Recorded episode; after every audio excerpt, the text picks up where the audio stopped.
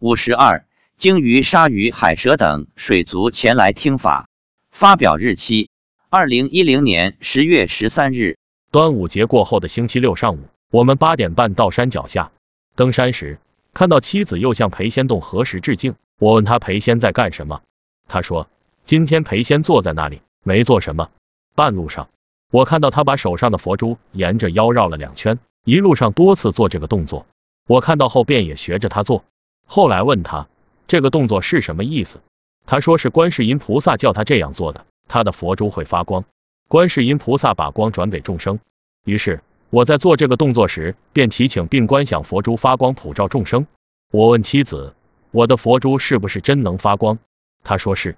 回家路上，妻子告诉我。今天来了两万多众生，有少部分是动物，其中还有海里的水族，有四头鲸鱼，一头鲨鱼，十三头海蛇。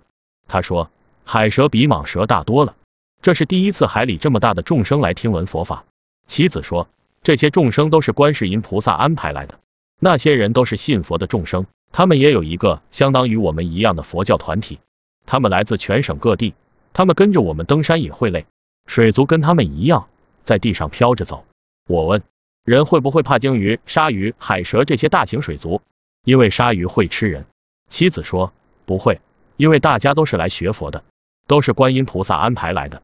妻子还说，今天山神也来听法了，但山神比鬼道众生高大，飘在空中。观世音菩萨一路上洒甘露水，佛祖在山顶佛光普照了一会儿。我去年去外地出差半年，我把《金刚经》和千手千眼观世音菩萨的卡片带到外地。摆在衣柜上面，每天念佛恭敬，后来还每天拜佛拜几百次。我问妻子，观世音菩萨有没有跟我到外地啊？妻子说有，他说那个卡片上也有观音菩萨，这个千手千眼观世音菩萨的卡片也是从来没开过光，但现在也有观音菩萨住在上面，这说明心诚则灵，只要你虔诚念佛拜佛，你所供的佛菩萨自然就开光了。